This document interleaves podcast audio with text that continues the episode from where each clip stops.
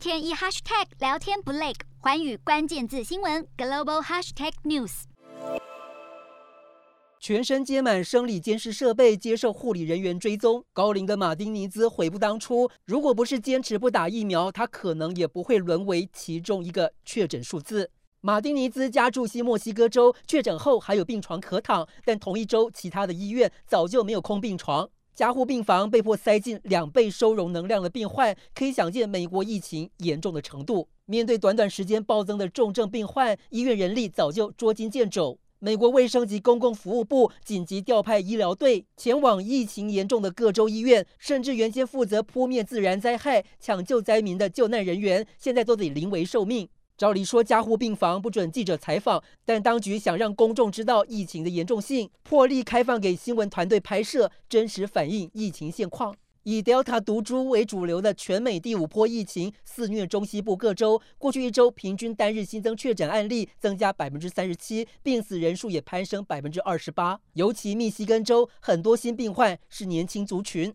密西根几家医院开始有穿着野战迷彩服的军医奉联邦政府命令进驻，因为不止新冠病，全美正遭逢护理师大退潮，再加上季节流感升温，缺乏的人力只能从陆海空三军抓军医军护来填补。疫情相对轻微的纽约，Omicron 变异病毒病例已达到十位数，逼得纽约市长祭出强制接种令，任何私营企业员工都必须打疫苗，开了全美疫苗强制令的第一枪。纽约市从十二月十四号开始，所有五到十一岁的小朋友，只要进出餐厅、健身房或者娱乐场所，都必须出示至少接种一剂疫苗的证明。而且，只要室内一概戴口罩遮住口鼻，没有执行规定的业者将受民事和刑事处罚，每次最高罚款一千美元。当局希望市民能够配合，没有人希望封城噩梦重演。奥地利上个月成为西欧第一个重新开始封城的国家，而且当局要求明年二月开始，所有十四岁以上的民众都有义务接种疫苗。许多民众无法接受要求，别碰我们的孩子。欧洲疾病预防管制中心公布，在欧盟以及欧洲经济区合计二十二个国家发现病毒踪迹。